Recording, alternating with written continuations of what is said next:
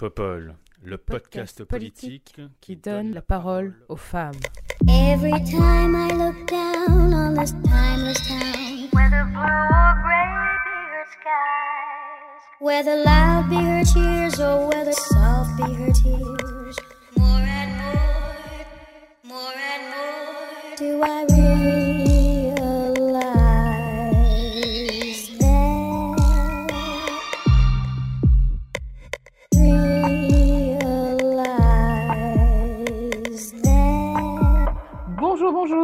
voici notre troisième épisode de Popol, bienvenue et aujourd'hui j'ai le plaisir de recevoir Charlotte Rowe. Bonjour Charlotte, Bonjour Léa.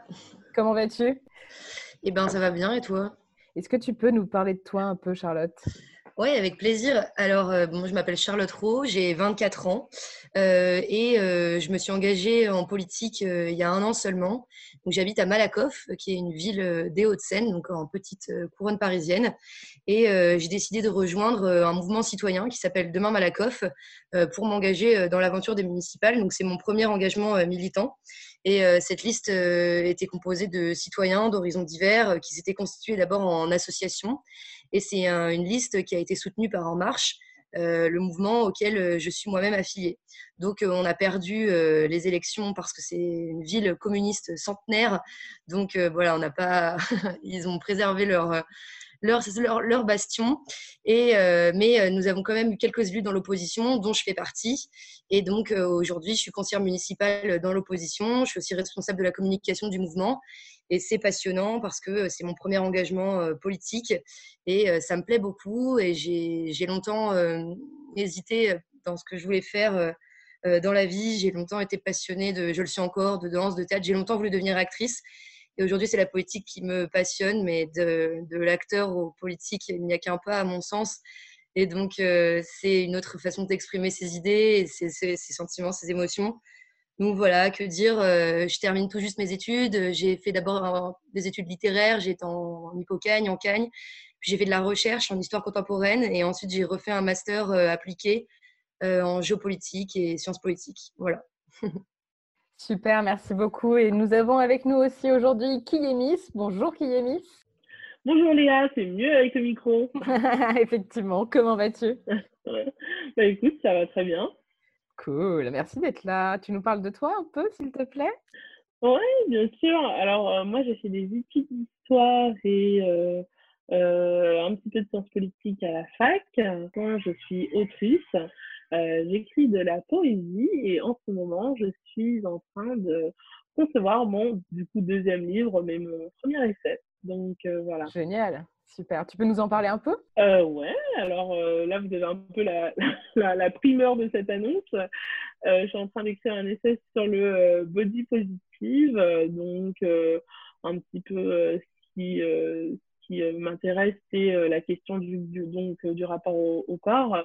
Moi, je suis, je me reconnais beaucoup dans les idéaux afroféministes, donc tout ce qui est sur la question de la lutte antiraciste et de la lutte féministe c'est ça qui m'anime.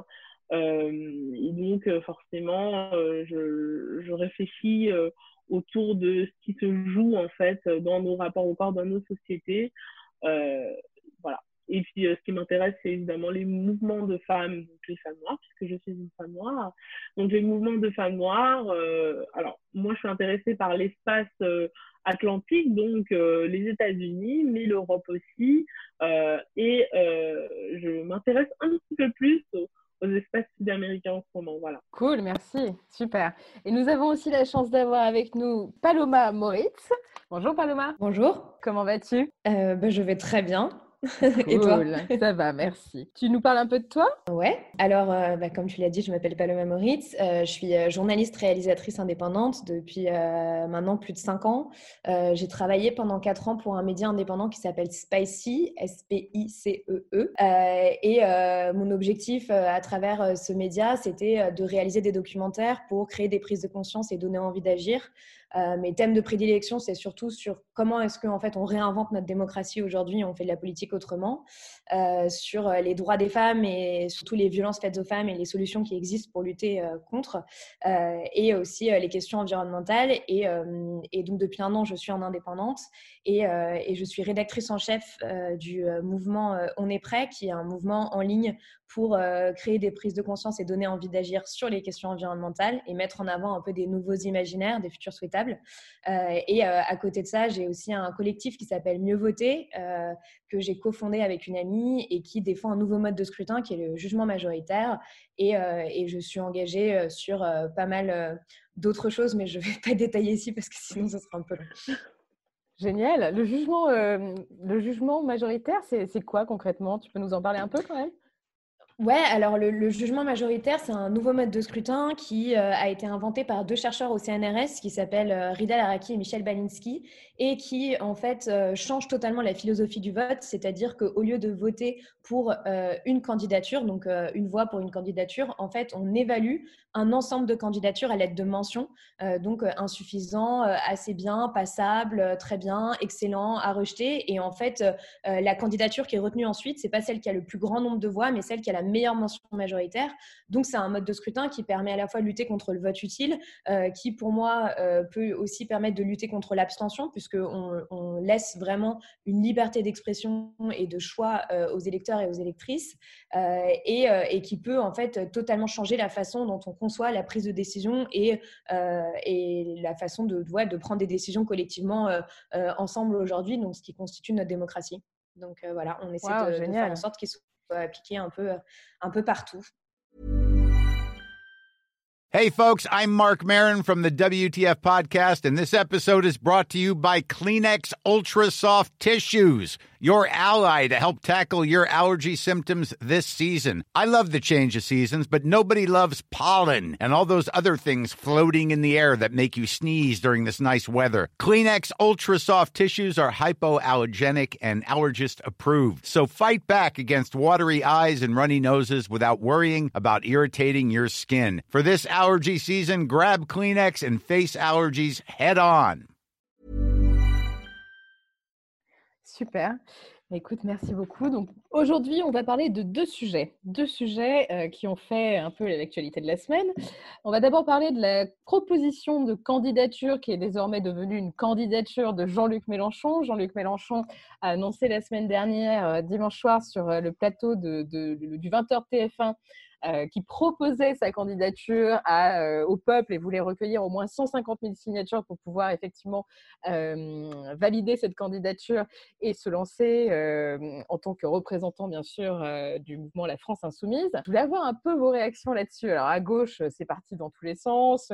Olivier Faure en disant que oui, de toute façon, c'était pas le bon moment. Euh, Christian Jacob, euh, qui avait essayé de faire une, pseudo-union de la gauche euh, en, essayant de réunir tout le monde pendant la République des idées, a dit que oui, c'était effectivement, ça allait complètement à l'encontre de cette volonté d'essayer de faire une union à gauche. bref, il y a eu plein, plein, plein de réactions dans le camp de gauche, mais aussi dans le camp, dans le camp macroniste. Tout le monde a dit que c'était pas le bon moment, que c'était la crise sanitaire, que c'était absolument scandaleux. Je me souviens des propos de Stanislas Guérini, notamment absolument scandaleux d'annoncer sa candidature euh, en pleine crise sanitaire, etc. etc. Bref, qu'est-ce que vous en avez pensé? Paloma, on commence avec toi. Euh, bah alors déjà, pour moi, ça n'a pas été euh, une totale surprise. et je pense qu'en fait, on peut différencier un peu deux aspects de cette, de cette annonce de candidature, c'est-à-dire la forme et le fond. sur la forme, pour moi, il y a quelque chose d'intéressant parce que justement, quand on dit ce n'est pas le moment, ce n'est pas le moment, cette crise sanitaire, on sait qu'elle va continuer. Et en fait, le débat public doit continuer à exister. et peut-être que ça permet aussi de commencer à lancer euh, le débat de la présidentielle. Euh, alors après, la problématique, c'est qu'aujourd'hui, on ne manque pas de candidats, on manque plutôt d'idées. Euh, et ce que je trouve intéressant, en tout cas sur la forme de cette candidature, c'est cette idée des 150 000 parrainages citoyens. En fait, le fait de remettre au goût du jour l'investiture citoyenne. moi, à l'époque, en 2017, j'avais suivi une initiative qui s'appelait la primaire.org, qui voulait casser le monopole des partis dans la désignation des candidats à la présidentielle et qui permettait en fait à n'importe quel citoyen de se présenter à l'élection. Pour moi, ce, type d'initiative de, 150 000 parrainages qui vient de la commission Jospin et qui en fait existe dans un certain nombre de pays, notamment en Finlande, donc qui est calculé en fait en proportion de la population en âge de voter, c'est assez intéressant parce que ça redonne du pouvoir aux citoyens sur la capacité à désigner des candidats. Donc, sur cette idée-là euh, et sur le fait de poser cette idée sur la table, puisque euh, Jean-Luc Mélenchon dit qu'il veut proposer aussi euh, cette, investiture citoyenne dans un projet de loi à l'Assemblée, c'est assez en ligne avec son idée de révolution citoyenne. Et ça, vraiment, moi, je trouve ça intéressant sur le côté de, poser un débat sur comment est-ce qu'aujourd'hui on repense notre démocratie, notre système électoral, et, et, on repense aussi justement les règles du jeu démocratique. après, sur le fond, euh, évidemment, bon, ça, pose, des questions par rapport à cette, cette union de la gauche qui est attendue par beaucoup, sur le fait de, devoir faire front par rapport à l'urgence sociale et l'urgence environnementale. Euh, euh, Olivier Faure a dit que le chef de l'État s'était ouvert une bonne bouteille. J'en sais rien. Mais je, pense que ce qui est, compliqué, c'est que ça coupe un peu l'herbe sous le pied euh, de toutes les initiatives qui existent aujourd'hui pour essayer de pousser une candidature au gauche. Peut-être qu'on en parlera un, petit peu plus tard. Euh, je pense notamment à la rencontre des justices. Euh, et, je n'ai pas l'impression pour le moment, enfin voilà, Jean-Luc Mélenchon a dit qu'il voulait déconfiner les esprits, etc. et que lui se posait un peu en pôle de stabilité. et qu'il s'avançait et qu'il voulait pas de confusion. Euh, je n'arrive pas vraiment à savoir si aujourd'hui euh, cette candidature empêche la, confusion. la confusion. La confusion, elle va avoir lieu quoi qu'il arrive. Euh, maintenant, c'est on ne sent pas non plus des grands bras ouverts à dire je, je, serais prêt à me retirer si, c'est une autre candidature commune se dégage. Et, pour moi, ça c'est assez problématique si, si on veut avoir un vrai débat justement sur cette candidature commune et sur cette idée de euh, plutôt que de mettre en avant des candidats, mettons d'abord en avant les idées euh, et, euh, et, voilà, et d'essayer aussi de, de, déconstruire cette idée de, d'un, sauveur, d'un chef qui, va, enfin, voilà, qui, qui, qui, va se présenter et qui aidera tout le monde. Moi, je pense qu'il faut penser en termes d'équipe, il faut repenser les choses en fait aujourd'hui. Oui, ouais, je, suis assez d'accord. Moi, j'avais le sentiment qu'il y avait quand même un peu de précipitation avec cette volonté d'essayer de calmer un peu certaines velléités, mais même peut-être au sein de son propre camp, hein, au sein des défis. Certains disaient que Ruffin, euh, il penserait. Enfin bref, j'ai le sentiment qu'il était là, genre un peu comme quand tu vois une meuf, tu as deux mecs qui voient une meuf à une soirée et tu as le premier qui va la draguer avant que le pote débarque parce qu'il a peur qu'il aille lui griller son coup. J'avais vraiment le sentiment qu'il a essayé de se précipiter pour que personne d'autre ne se positionne tant au sein des défis que dans le camp à gauche. Enfin, après, je ne sais pas, je, peux me tromper, mais j'avais un peu hein, cette impression. Qui est mis, en a pensé quoi, toi? Il y, a, beaucoup de points sur lesquels je rejoins Paloma. Hein. Je pense que je vais reprendre un petit peu la manière dont elle a argumenté ses idées en reprenant la forme et le fond.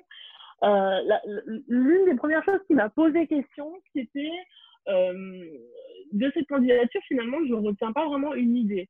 Je n'étais pas forcément pour Benoît Hamon, je vais faire un, un titre d'exemple, enfin, je n'étais pas forcément pour Benoît Hamon en 2017. ce que j'avais trouvé intéressant euh, dans sa candidature, c'était qu'il avait mis en, en, en, en exergue une idée principale, le revenu universel. On peut, être, on peut être totalement d'accord avec, euh, avec ça ou considérer qu'il y a peut-être d'autres choses à repenser, mais euh, au moins, ça avait le mérite d'avoir une discussion sur des, déjà sur des thématiques de gauche, parce que franchement, on n'a jamais de discussion sur les thématiques de gauche, on a toujours des discussions euh, sur immigration, sécurité, etc. Donc moi, au bout d'un moment, j'en ai marre. Euh, et, j'ai pas l'impression, et la candidature de Jean-Luc Mélenchon, euh, finalement, j'ai pas l'impression qu'on a une, une, une, idée, forte qui ressort. Euh, je suis allée voir son programme, 124 pages de PDF, déjà juste en termes de communication, je ne trouve pas extrêmement nul, parce que je pense qu'il faudrait quand même avoir ne serait-ce que des infographies, parce que tout le monde n'a pas le temps euh, de, de, regarder un programme de 124 pages. Par exemple, il proposait euh, la sixième semaine de congé payé et, euh, et je sais pas moi, je crois qu'il propose aussi les 102 heures. Voilà, au moins des idées sur lesquelles on va débattre. On considère que c'est irréaliste ou pas irréaliste, etc. Mais au moins, on, débat sur des propositions qui aussi peuvent faire, je suis désolée, rêver les Français rêver les gens qui vont voter pour toi. Parce que moi, ce que je pense qui manque beaucoup dans la politique, c'est euh, euh, des, hommes, et des femmes politiques qui vont te dire, au lieu de te dire, euh, qui vont se présenter comme personne et qui vont considérer que leur programme, c'est leur personne, et vice-versa, des personnes qui, au moins des, des, hommes et femmes politiques qui te disent, voilà, nous, voilà comment on considère qu'il faudra améliorer la vie de vos enfants, de vos, de vos cousins, de vos parents, etc.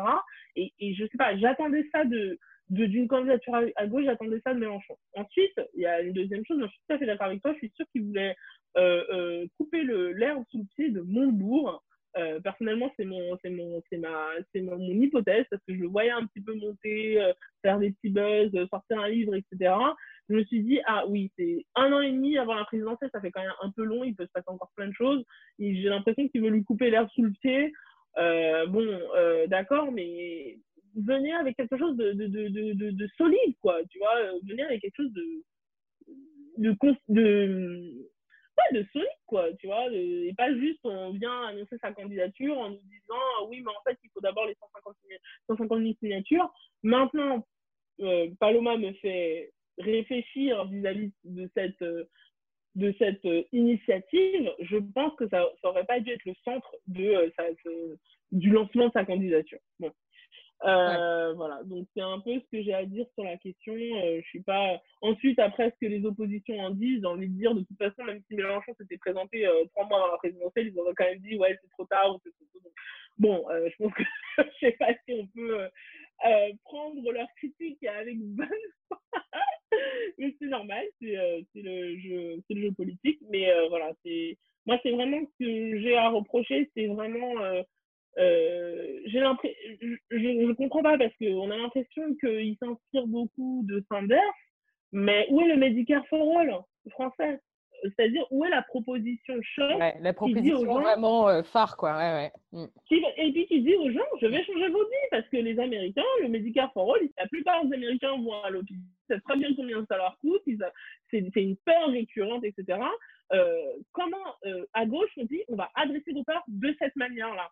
Voilà. Et c'est ça, moi, c'est ça qui me manque, quoi. Franchement, c'est ouais, c'est ça qui me manque. Alors là, tu ça ben, euh, moi, je pense que s'il y avait euh, une allégorie de la démagogie, ce serait Jean-Luc Mélenchon parce qu'il euh, il joue, il prône le collectif en demandant à récolter 150 000 signatures.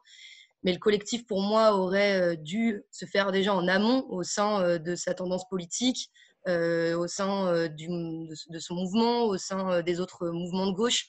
Et comme vous l'avez dit précédemment, il a essayé de couper l'herbe sous le pied à probablement d'autres candidats en s'imposant comme, en tentant du moins de s'imposer comme l'unique leader de la gauche. Donc je trouve ça amusant d'appeler au collectif alors que la seule chose qui semble à titre personnel, au-delà de mes convictions politiques, motiver cet homme, c'est sa propre personne, c'est cette obsession d'accéder au pouvoir dans ce système qu'il critique tant, mais qui le fascine également tant cette euh, sacralisation de la personne politique, euh, du pouvoir en France, qui est quand même très personnifié autour d'un leader euh, qui devrait être l'homme providentiel qui nous sauve des crises. Ce système qu'il critique parfois avec finesse en proposant cette fameuse sixième République que je trouve intéressante pour le coup et qui est une idée phare de Jean-Luc Mélenchon, mais pas que. Euh, bon, euh, ce qui est paradoxal, c'est qu'il paraît quand même très fasciné par le système présidentiel, vu l'importance qu'il y accorde et euh, la volonté, la pugnacité qu'il a à vouloir être l'unique candidat.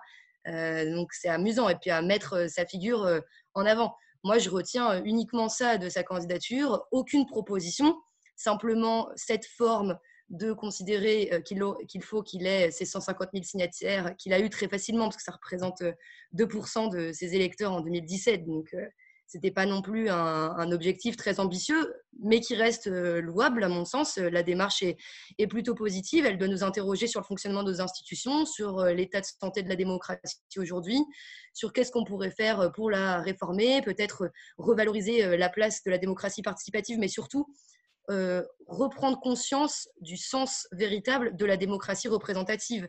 Si les gens ne se sentent plus représentés, euh, c'est qu'ils n'ont pas l'impression de participer à cette vie démocratique, alors que pourtant c'est le vote qui permet la participation à la vie démocratique. Donc si peut-être les gens ont besoin aujourd'hui euh, d'avoir le sentiment de, de, pouvoir avoir un impact direct sur leur quotidien en passant par d'autres formes que le fait de se présenter à une élection, euh, il faut en effet y réfléchir et ne pas avoir peur de réformer notre système et de proposer des solutions innovantes.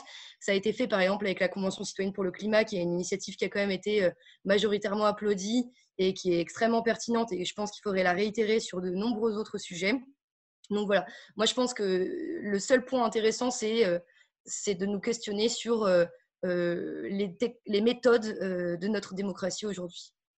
Paloma, tu, voulais parler un peu de, la Sixième République, justement. Est-ce que tu peux nous, décrire un peu ce, cette, proposition qui était déjà une proposition hein, depuis un bail de Mélenchon Ça fait quoi 30, 30 ans qu'elle la traîne dans ses, dans ces dossiers, celle-ci, non? Ouais, alors je, voulais juste rebondir très rapidement sur la Convention citoyenne pour le climat. Il se trouve que moi, je l'ai suivie toute l'année, en fait, pour On est prêt, euh, et que, quand, je l'ai couverte. Donc, j'ai assisté à peu près, j'ai assisté à tous les week-ends.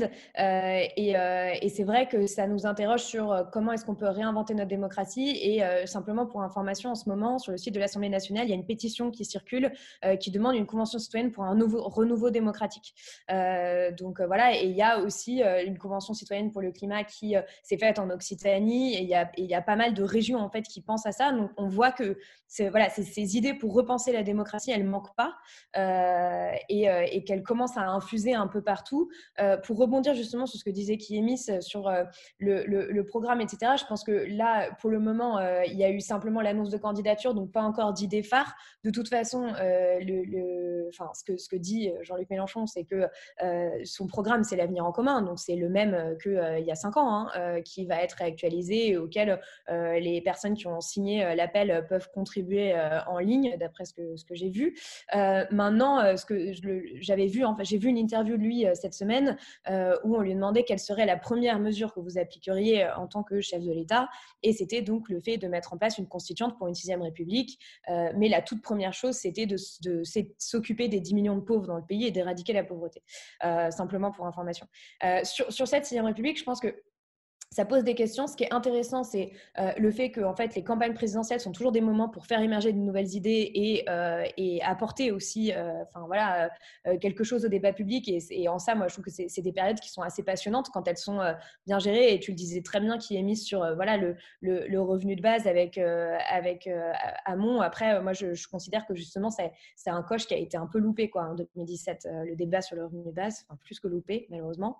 mais, mais sur cette idée de sixième république, pour moi, il y a peut-être quelque chose qui manque aujourd'hui, ou en tout cas qui n'a pas encore bien émergé dans le débat public, c'est euh, comment en fait, euh, comment va se passer exactement euh, cette sixième République? Il y a, finalement, la plupart des gens qui en entendent parler ne comprennent pas bien, à part cette constituante, donc de dire voilà, on va laisser aux citoyens le, en fait, la voix sur comment est-ce que cette sixième République pourrait prendre forme, mais on a, on a peu finalement d'esquisses aujourd'hui ou de bases sur lesquelles euh, on peut euh, commencer à imaginer cette sixième république-là. Et je pense que c'est ce qui manque. Ouais, c'est assez intéressant. Je voulais, je voulais revenir sur, euh, sur la personnalité de Jean-Luc Mélenchon. Tu l'as un peu évoqué, Charlotte.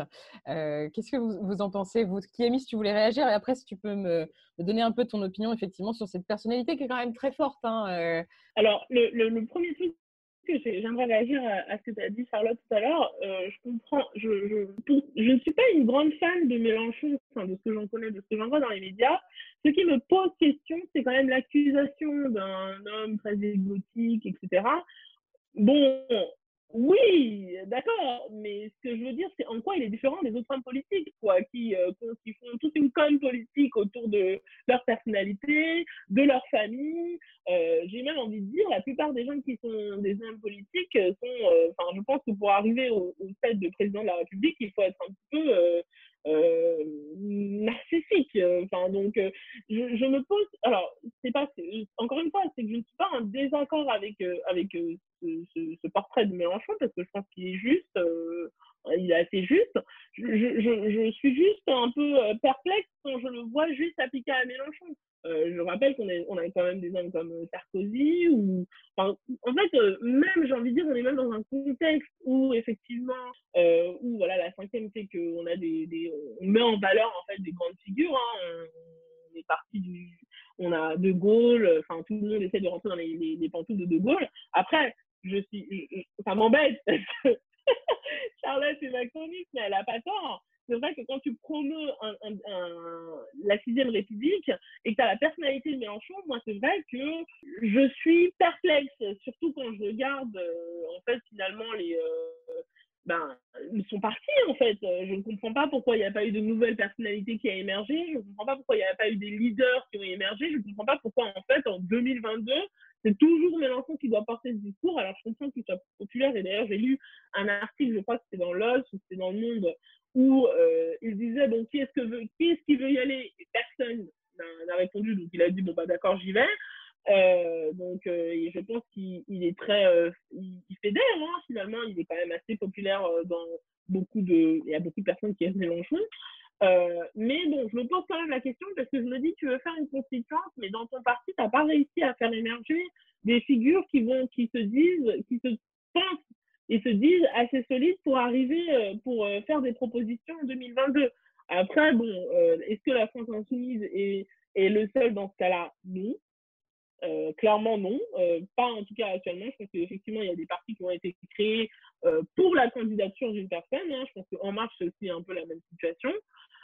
mais, mais bon, c'est vrai que de ce que j'en vois de loin, parce que je ne suis pas dans les, dans les, dans les instances dirigeantes de, de, la France insoumise, ça me pose question. Voilà, en 2012, euh, il y a 10 ans quand même. Donc, euh, qu'est-ce qui s'est passé depuis, en fait? Il y, a des, il y a des individus que je trouve intéressants, hein. Manon Aubry, euh, euh, Caroline Fiat, etc. Mais c'est pas forcément des figures euh, qui sont euh, à l'aune de la présidence, quoi, tout simplement. Et ça, ça se construit par le parti, en fait. Oui, tout à fait. Pour la petite histoire, j'ai interviewé Adrien Quatennens mardi soir et je lui ai posé cette question. Je lui ai dit, admettons, Jean-Luc Mélenchon se casse les jambes et ne peut, pas, peut pas faire la campagne présidentielle. Qui au sein du parti pour le remplacer? Et il a été incapable de me répondre, en fait. Il m'a dit, ah si sa réponse était, il n'y a aucune raison pour qu'il lui arrive quoi que ce soit, il est en pleine forme. Je veux dire, vous n'avez aucun plan B en fait. Mais pour être sincère, je suis d'accord avec toi aussi, Miss. Euh, en marche, à mon avis, c'est un peu le même bail. Hein. Euh, j'ai l'impression que si jamais Emmanuel Macron n'y va pas, euh, je ne sais pas qui pourrait y aller. Ouais, je sais pas.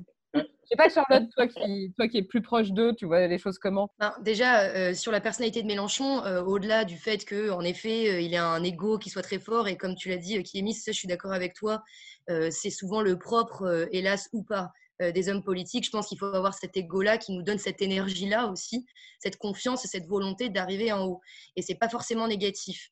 Par contre, moi, ce qui me gêne énormément dans la personnalité de ce que j'en vois, sans vouloir faire de psychologie de comptoir parce que je ne le connais pas personnellement, c'est qu'il m'apparaît quand même bien colérique, bien autoritaire et en tant d'années avoir laissé si peu de place aux personnes autour de lui sans être véritablement au pouvoir. Aujourd'hui, il est un député euh, comme euh, les autres de son groupe.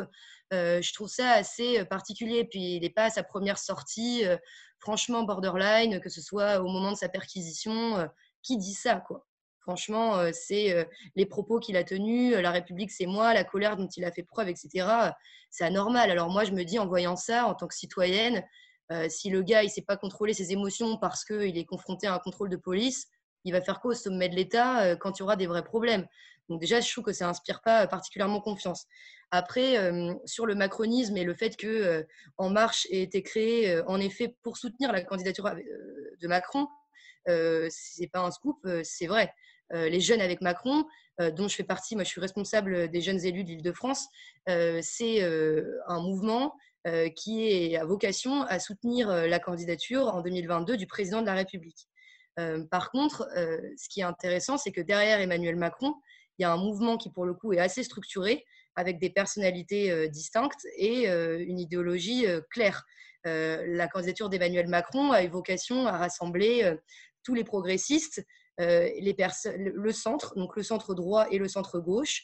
Et il y a plusieurs mouvements qui se distinguent au sein d'En Marche aujourd'hui, notamment Territoire de progrès à la gauche d'En Marche euh, que j'ai rejoint, euh, qui est un mouvement autour de la figure de Jean-Yves Le Drian, d'Olivier Dussopt et autres, qui est un mouvement extrêmement intéressant et qui porte plein d'idées dont, j'aimerais vous parler. dont une peut-être sur la thématique choisie. Après, en 2022, si Emmanuel Macron gagne l'élection présidentielle, ce que je souhaite, parce que d'une part, je pense qu'aujourd'hui, il est le meilleur candidat et que d'autre part, je pense que le projet européen et économique qu'il porte aujourd'hui, donc il est candidat aussi. qui, je pense, je sais pas, moi, j'ai pas eu l'information en, en, officiel, mais je pense qu'Emmanuel Macron serait candidat. Et, mais par contre, le mouvement aura évidemment vocation à se, à se, restructurer, et notamment celui des jeunes après 2022, parce que Emmanuel Macron ne fera pas plus de deux mandats, parce que la Constitution ne le permet pas, et c'est bien normal et euh, aura vocation à se reconstituer autour de cette notion de progressisme, de social-démocratie, de social-libéralisme et surtout d'Europe. Mais du coup, est-ce qu'il y a euh, un plan B? Si Emmanuel Macron un plan B au sein d'En Marche, Mmh bah, peut-être, je sais pas, Edouard Philippe, qui pourrait être un excellent candidat aussi. Ouais, mais tu crois qu'il irait? Si Emmanuel Macron n'y allait pas, peut-être. Je pense qu'il en a le potentiel, en tout cas, que c'est un homme d'État qui connaît très bien ces sujets, qui a gouverné la France et qui serait. Moi, je l'ai trouvé un peu détaché, un peu détaché d'En Marche depuis qu'il est retourné au Havre. Il n'a pas pris un peu de distance, non, avec le mouvement? Je pense qu'il a envie de se concentrer sur son mandat local, de d'exercer sa fonction de maire pleinement. Je pense que c'est épuisant d'être à Matignon pendant trois ans et je pense qu'il a eu un petit peu envie de, prendre du recul. Bah, encore une fois, je le connais pas personnellement, donc je ne sais pas. Bon, bah super en tout cas. je suis désolée, mais on va devoir passer au deuxième sujet. Donc, deuxième sujet de ce troisième épisode de Popol, on va parler de la grève des enseignants, la grève sanitaire des enseignants. De nombreux enseignants euh, commencent à alerter le gouvernement sur euh, les difficultés à appliquer les protocoles sanitaires dans les lycées, dans les collèges, dans certaines écoles. La grève a été peu suivie dans certaines régions de France, mais très suivie dans d'autres, notamment en Seine-Saint-Denis, où 40% du corps enseignant était en grève. Et c'est d'ailleurs un des départements de France qui connaît euh, les plus grandes difficultés pour arriver à appliquer le protocole sanitaire. Moi, j'ai lu cette semaine des, témoignages euh, assez euh, édifiants de la part d'enseignants. Libé, je ne sais pas si vous avez vu, a relayé plein de témoignages d'enseignants. Il y a des choses qui sont vraiment, vraiment très compliquées. J'ai rajouté à cette grève cette semaine donc ce vendredi, vendredi 13, 13 novembre, les enseignants-chercheurs ont décidé, eux, de faire écran noir, c'est-à-dire de ne pas enseigner à distance dans les universités et dans certaines écoles, car la loi de programmation sur la recherche applique de nouvelles, nouvelles réformes contre lesquelles ils sont, ils sont assez, assez défavorables. Donc, cette grève sanitaire à laquelle se rajoute la grève des enseignants-chercheurs, ça commence à faire beaucoup. Que se passe-t-il pour, pour l'éducation en France? On a le sentiment là que ça devient vraiment très, très compliqué.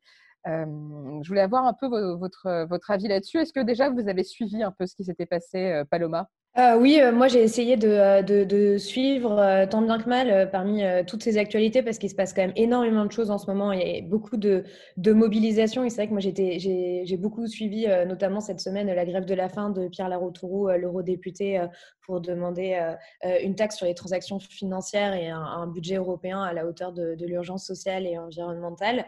mais mais ce qui, m'a frappé, c'est en fait tout ce qui a été partagé, notamment sur les réseaux sociaux avec le hashtag euh, balance ton protocole, euh, surtout les protocoles sanitaires euh, insuffisants qui, avaient, qui, lieu dans les, dans, dans, les lycées et les collèges. Et quand on voit, alors après, bon, il y, a, y a plein de détracteurs qui disent que ce sont des cas isolés, que c'est pas vrai, etc. Mais on voit bien qu'il il y a une forme d'impréparation, ce qui à la fois bon, est compréhensible parce que, parce que évidemment que c'est compliqué de réduire les jauges et en même temps, bon, c'est pas comme si on ne s'attendait pas à cette, à cette deuxième vague. Euh, et il n'y a absolument rien qui a été fait, notamment justement sur les cantines, euh, pour pouvoir les désengorger et faire en sorte que euh, les lycéens ne se retrouvent pas les uns sur les autres à prendre des risques et surtout, en fait, du coup, après, à faire prendre des risques à leur famille. moi, je, le, je, le, vois avec au personnel, au personnel aussi et aux, enseignants, évidemment, et aux enseignants qui eux-mêmes vont faire prendre des risques, les enseignants qui sont de toute façon particulièrement sous pression euh, depuis euh, l'attentat euh, et, l'assassinat de, Samuel Paty. Donc c'est vrai que tout ça, ça fait, ça fait beaucoup, ça crée un, un, contexte qui est extrêmement anxiogène. Moi, j'ai une petite sœur de 17 ans qui va au lycée et qui me disait, j'ai super peur, et en fait, je lui ai dit, mais non, mais t'inquiète pas, si tu mets bien ton masque, ça ira bien. Et elle me disait, non, j'ai pas peur pour ça, j'ai peur des attentats, j'ai peur de... pour mes profs, etc. Quoi. Et, euh, et donc, il y, a quand même un climat qui est, qui est pour moi, enfin, je pense très très difficile en fait pour les lycéens. Et quand je voyais cette semaine aussi toutes les mobilisations qu'il y a pu avoir, euh, euh, notamment au lycée Colbert, je ne sais pas si vous avez vu ces images, voilà, de blocage et des étudiants qui en fait se politisent progressivement euh, et qui euh, ont pour seul moyen d'expression aussi de faire des blocages ou des manifestations parce qu'ils n'ont pas le droit de vote euh, et qui se retrouvent gazés, violentés, etc. Je trouve que c'est c'est quand même des, des, messages qu'on envoie à la jeunesse qui, sont, qui sont très violents. Quoi. Et, et, quand on voit des policiers qui, qui, qui, vérifient les carnets de correspondance pour laisser passer les étudiants, enfin, c'est, c'est, on est quand même en train de vivre une période vraiment particulière. Enfin, je... c'est clair. Toi, Charlotte, en tant qu'élue locale, peut-être que tu as eu des, remontées de la part de, professeurs, d'enseignants, de CPE. comment ça se passe Déjà, donne-nous ton avis global, mais sur, sur l'expérience locale que tu as à Malakoff, ça se passe comment? Oui, bah alors j'ai de, de nombreuses remontées, surtout des témoignages en fait du coup de personnes qui m'écrivent pour me remonter leurs angoisses. Et en effet, comme disait Paloma, c'est une période extrêmement anxiogène pour toutes et tous. Et euh, j'ai notamment des parents d'élèves qui m'écrivent en m'expliquant euh, qu'ils craignent que le protocole sanitaire euh, soit mal respecté, qui parfois voilà, se plaignent d'une personne en particulier, etc. C'est des, des, retours d'expérience très bruts euh, très concrets, mais qui permettent de se figurer, en tout cas, euh, l'atmosphère globale, je pense, qui règne, qui est cette euh, atmosphère anxieuse, liée évidemment à la crise sanitaire, mais liée aussi aux récents attentats envers Samuel Paty, qui a quand même provoqué un choc, je pense, dans tout le corps enseignant, de, de, se dire euh, qu'on pouvait euh, avoir, euh, être confronté à une situation de, violence inouïe, en l'occurrence ici à un meurtre, pour avoir exprimé une idée, ce qui est quand même inédit dans le, en France, gravissime et, extrêmement, extrêmement triste. Moi, sur la question globale, je pense que c'est une question très complexe. Moi, je comprends euh, euh, la colère, la peur euh, des enseignants et des étudiants et des élèves et des écoliers qui se disent mais alors pourquoi on est les seuls exemptés Pourquoi ne présenterions pas de risques? Ça, je le comprends. Et en effet, d'ailleurs, il y a une totale transparence du ministère de l'Éducation nationale qui publie toutes les semaines les chiffres et qui a publié les derniers chiffres vendredi en constatant justement une augmentation des cas dans les établissements scolaires et une augmentation qui est assez importante. J'avais noté, euh, j'avais noté euh, les chiffres. Euh, cette semaine, il y a eu 12 487 élèves malades contre, contre 3 528 la semaine dernière. Donc, c'est près de quatre fois plus. Donc, je trouve que la démarche de transparence est tout à fait louable parce qu'elle implique, du coup, peut-être une réaction concrète et des mesures concrètes. Le problème, c'est qu'on est confronté à la fois à une situation sanitaire, mais aussi à une situation sociale, qui, elle, va se mesurer sur moyen et long terme.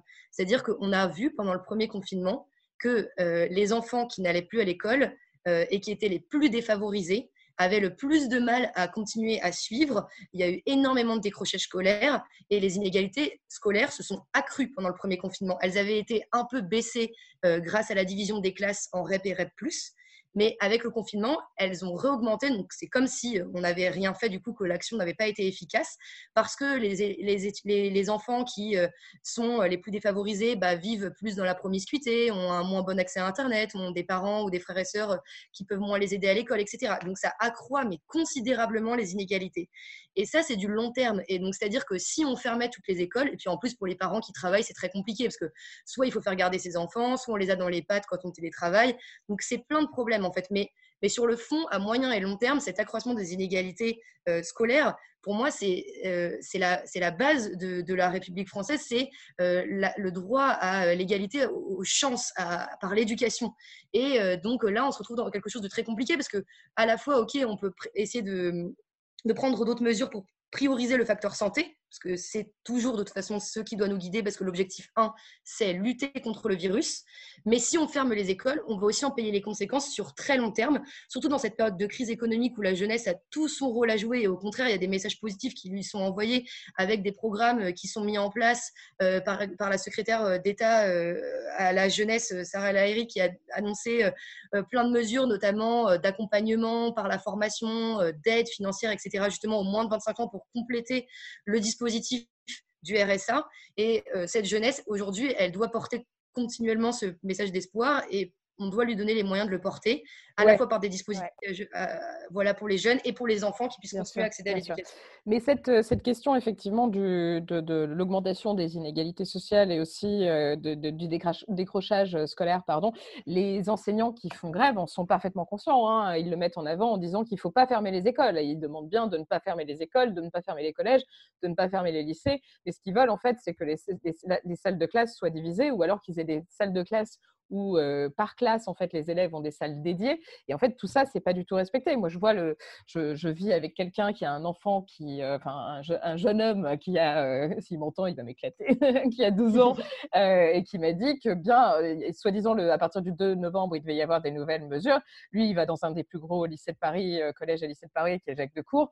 Autant vous dire que rien n'a changé, strictement rien. Donc, c'est ça, en fait, hein, le, cri d'alarme de la part du corps enseignant. C'est pas il ne faut pas fermer les écoles. Il, faut, il faut vraiment respecter, nous donner les moyens de respecter le, protocole sanitaire. Qui euh, toi, tu as, suivi, qu'est-ce que tu en penses? Je, je, vais m'excuser en amont parce que, en fait, je pense qu'il y a beaucoup de choses à dire. J'ai énormément de choses à dire. Donc, là, n'hésite pas à m'interrompre, mais je vais être assez longue. Donc, j'ai suivi en fait euh, ces, mobilisations, euh, d'une part parce que bah, je suis intéressée euh, sur ces questions, mais d'autre part parce qu'en en, ayant fait des études d'histoire, j'ai beaucoup d'amis proches qui sont professeurs et ma propre mère est intendante dans un lycée. Donc, je, je, suis vraiment ces mobilisations et dans ma vie personnelle, j'ai quelqu'un de très proche de moi qui a été engagé dans la lutte contre la LPPR, donc la loi de programmation de la recherche, de programmation de la recherche, je me souviens plus du, du MP, bref. Donc, euh, ces questions, euh, euh, comment dire, vraiment sont dans mon quotidien et, sont très proches. La première chose que j'ai envie de dire, vis-à-vis d'abord, je vais parler de, de, la question de la distinction entre la santé et effectivement le décrochage scolaire. Moi, je pense que je, qui n'est pas dans mon habitude, je pense qu'on ne peut pas reprocher, ou certains peuvent le peuvent, mais moi je vais essayer d'être quand même assez constructive, on ne peut pas reprocher au gouvernement de ne pas avoir été préparé en mars, d'avoir tout fermé en mars, etc. Parce que ils n'étaient pas au courant. Euh, vous voyez, j'essaie d'être quand même bienveillante, euh, ce qui m'arrive très rarement envers ce gouvernement. Par contre, en septembre, euh, je pense qu'il y a quand même, je pense qu'il est important de dire que soit il y a une impréparation totale, soit il y a une incompétence totale de la part du ministère de l'Éducation nationale. Moi, j'ai envie de rebondir sur ce que tu dis, euh, euh, euh, Charlotte, sur la, comment dire, la transparence dont, aurait fait preuve le ministère de l'Éducation nationale. les témoignages que moi j'ai de manière personnelle, mais ensuite que j'ai essayé de recueillir aussi sur Internet, qui ont été mis en place dans les, dans les médias et qui ont été illustrés par des enquêtes, c'est que le ministère de l'Éducation nationale a fait preuve d'une opacité euh, qui, euh, qui s'approche même de l'omerta euh, sur la question des, des contaminations dans les établissements scolaires. Je tiens juste, on ne peut pas faire comme si les deux derniers mois n'avaient pas existé. Quand Blanquer nous dit qu'il n'y a pas de contamination, qu'il n'y a pas besoin de masque, moi je, je, suis, c'est peut-être mon côté mais je suis désolée, on ne va pas faire comme si on était né hier. Euh, le ministre de l'Éducation nationale a participé d'une opacité. Euh, après, ça fait. Si je dis ce que je vais dire, je suis désolée, je ne veux pas être euh, complotiste, etc. Et je connais quelqu'un qui a travaillé dans le cadre de la mise en contact lors de contact tracing. il y a eu des directives qui ont été données pour ne pas donner les chiffres de euh, décontamination. Euh, et ça a été même démontré dans des dernières enquêtes qui sont sorties dans l'Ordre, dans l'Express, dans l'idée, etc. Donc, moi, euh, vraiment, c'est quelque chose qui me rend furieuse parce que on dit effectivement qu'il ne faut pas fermer les lycées. Moi, je suis tout à fait d'accord. Il y a du décrochage scolaire. Je le vois au plus proche de moi. Je vois à quel point le fait de ne pas être dans des écoles, ça joue sur effectivement le décrochage, sur le désinvestissement, etc. D'accord. Tout ça, c'est très gentil. Mais à un moment, en Italie, ils ont engagé 800 000 profs. Voilà, c'est ça qui s'est passé. En Allemagne, ils ont mis des purificateurs. On a encore demandé à Véran il y a trois semaines les purificateurs. Ah non, mais je ne sais pas, etc. Non, c'est de l'ordre de la politique. C'est une idée politique de dire qu'est-ce qu'on investit dans l'école? Alors, c'est le dédoublage en CP, c'est très bien. Mais on sait très bien depuis des mois que déjà il y a une pression euh, dans les classes, il y a des 35 élèves, le fait qu'il y ait 35 élèves, c'est pas une, une, comment on appelle ça, c'est pas une fatalité en fait. C'est un choix politique de ne pas engager plus de professeurs pour qu'on fasse plus, euh, pour qu'il y ait moins d'élèves de, dans les classes. Je pense que c'est important de le rappeler. Ensuite, donc déjà, ça c'est un truc, c'est important. Je suis désolée, le ministère de l'Éducation nationale a fait de l'incompétence, ne serait-ce que pour l'hommage de Samuel Paty. C'est quoi ce cafouillage qu'il y a eu de dire pendant les vacances scolaires aux, profs euh, oui, alors on va faire un hommage à 10h et puis à 8h, parce que oui, bah oui, forcément, il y a des gens qui prennent le ramassage scolaire. Seulement, quand on fait des choses comme ça, il faut faire en amont. je veux dire, c'est significatif de l'incompétence et après on se retrouve avec des personnels qui sont euh, entre les personnels de direction qui sont pas au courant, qui doivent dire aux parents ce qu'il faut faire, les parents qui vont voir les, les personnels de direction qui essayent de faire mille plans pour que ce soit annulé, pour qu'ensuite on dise quelque chose en disant oui, non mais en fait on va faire des demi-groupes. allô, on est où là? Je suis désolée. Je, vais prendre un autre exemple du, gouvernement, comme ça on va pas dire que c'est juste parce que es anti-macroniste ou je sais pas quoi.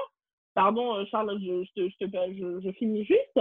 Euh, euh, y a, euh, Bruno Le Maire, quand il parle, c'est clair. On ne dit pas, oui, il y a des protocoles sanitaires qui vont être mis en, place, alors qu'en fait, il suffit de juste demander au personnel sur place, et là, c'est les personnels qui travaillent dans plusieurs établissements, c'est pas juste un établissement, où objectivement, ils sont en train de, de se dépatouiller pour faire des trucs qu'on annule au dernier moment, ou quand même, je tiens aussi à le rappeler, en septembre, on savait qu'il allait avoir le Covid.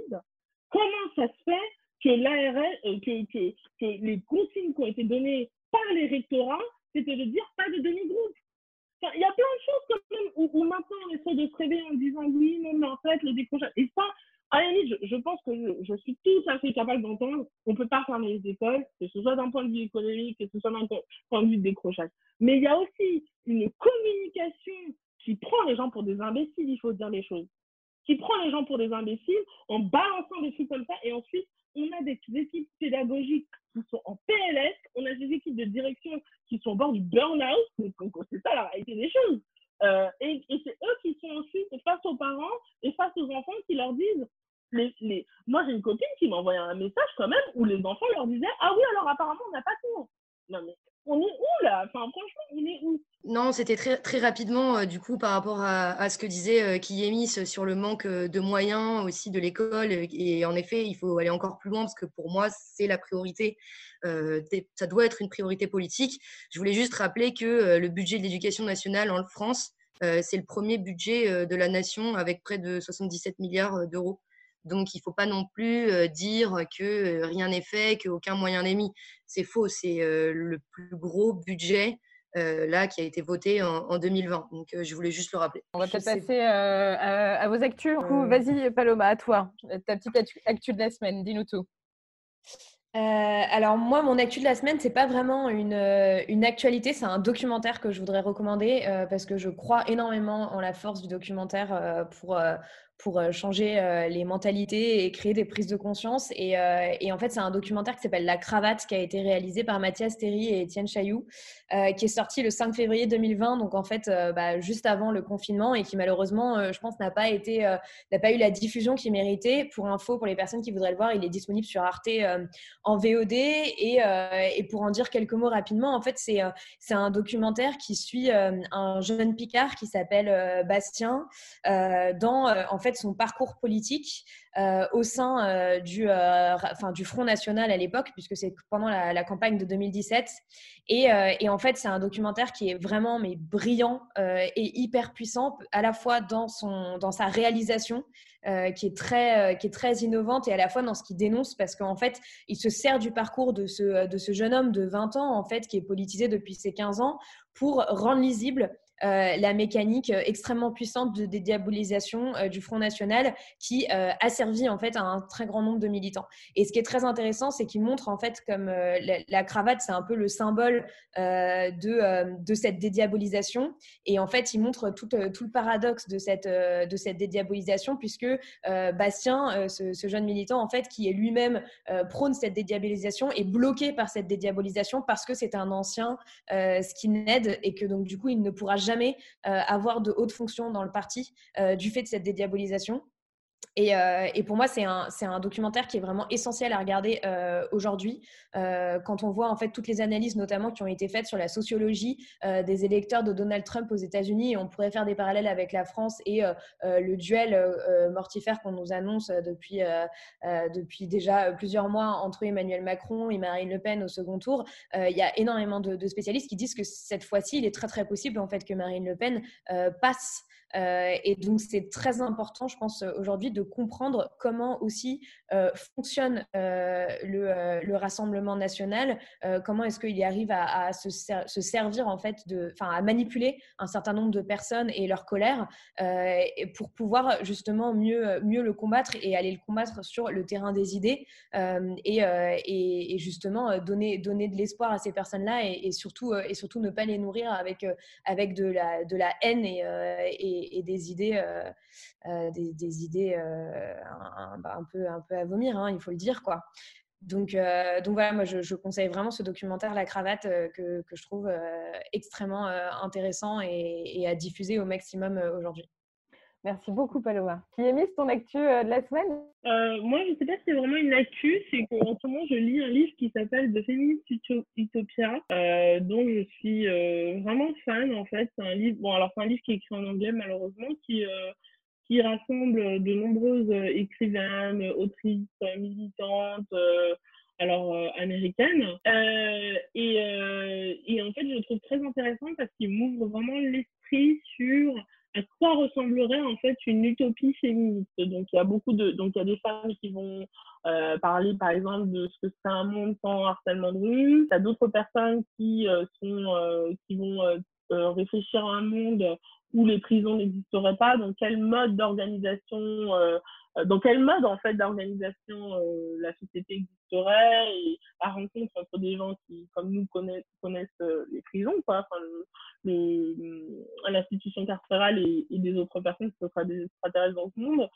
Et euh, j'ai trouvé ça extrêmement intéressant et vivifiant parce que voilà, on est dans une période très, euh, on le dit euh, tous les trois, je pense tous les quatre, une période extrêmement anxiogène où on n'arrive pas, on a beaucoup de mal à voir en fait comment on pourrait améliorer ce monde de manière radicale.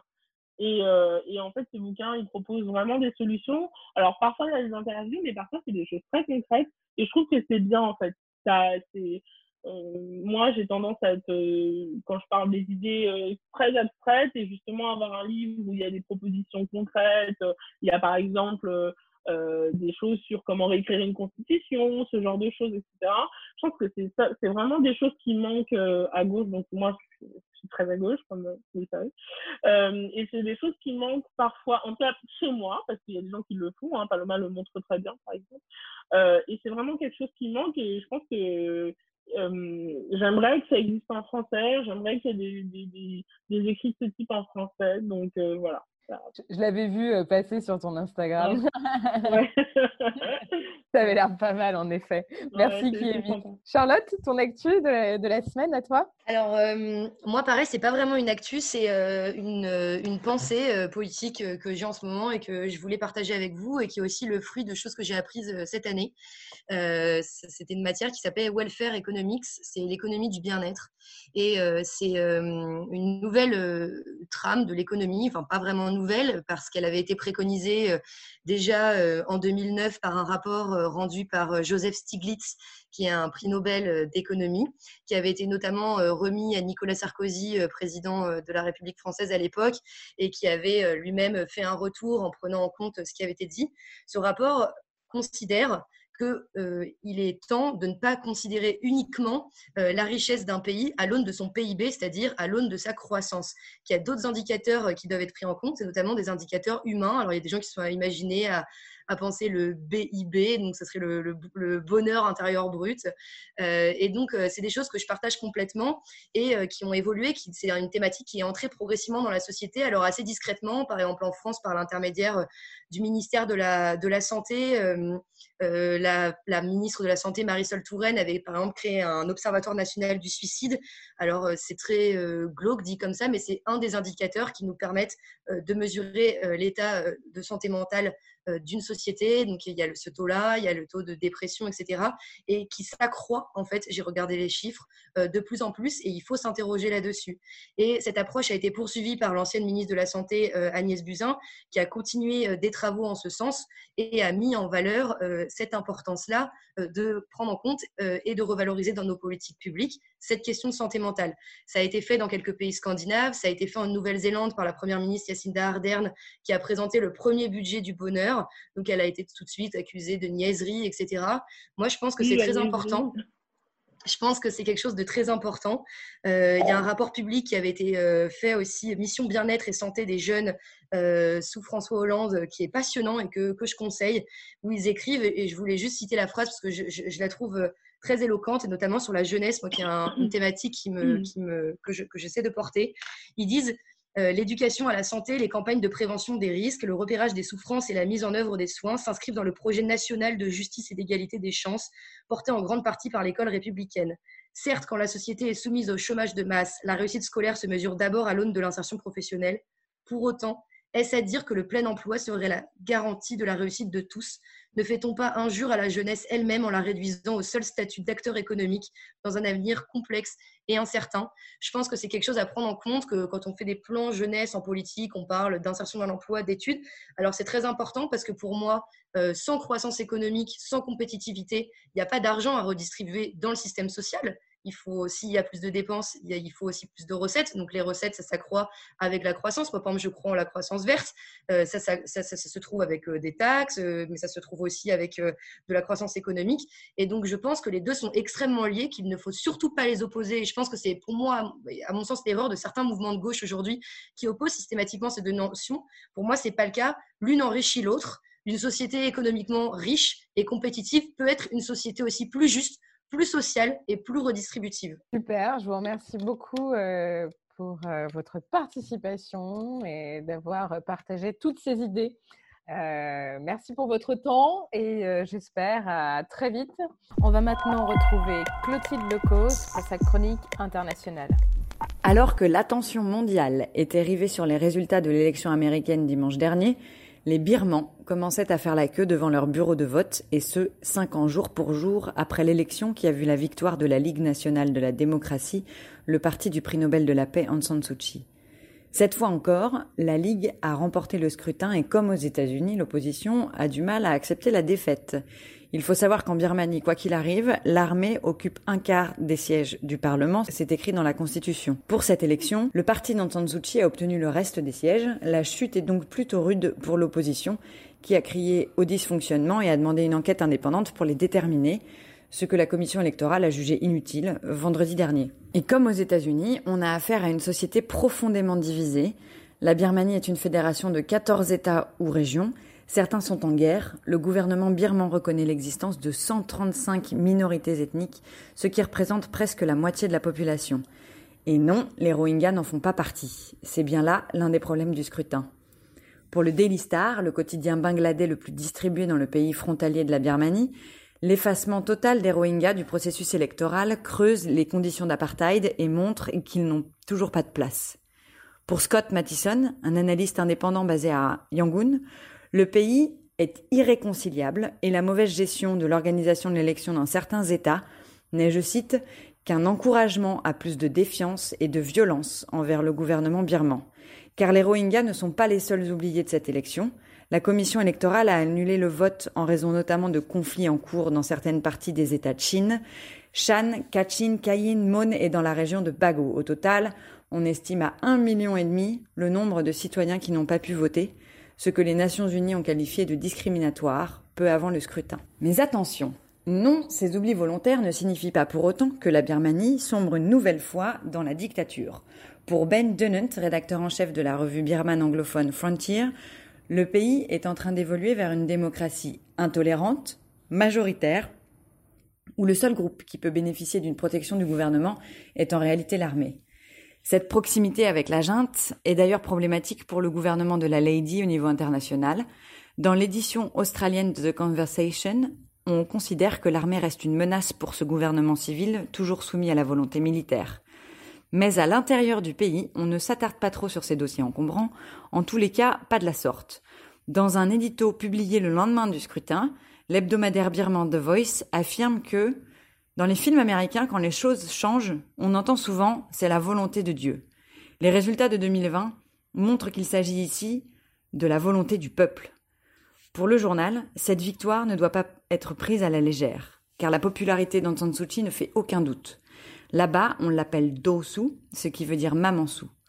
Une professeure de relations internationales de l'université de Yangon explique au China Daily que, je cite, les Birmans ont confiance en ses qualités de leader. On considère qu'en tant que fille du héros national, le général Aung San, elle est la seule à pouvoir résoudre les problèmes du pays. Pas de pression.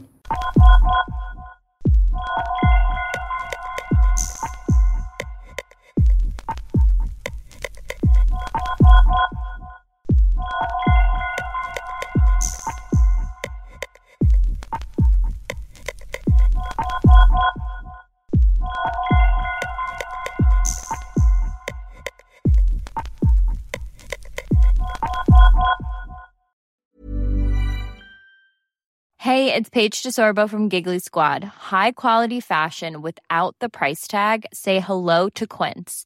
I'm snagging high-end essentials like cozy cashmere sweaters, sleek leather jackets, fine jewelry, and so much more. With Quince being 50 to 80% less than similar brands. And they partner with factories that prioritize safe, ethical, and responsible manufacturing. I love that. Luxury quality within reach. Go to quince.com slash style to get free shipping and 365 day returns on your next order. Quince.com slash style.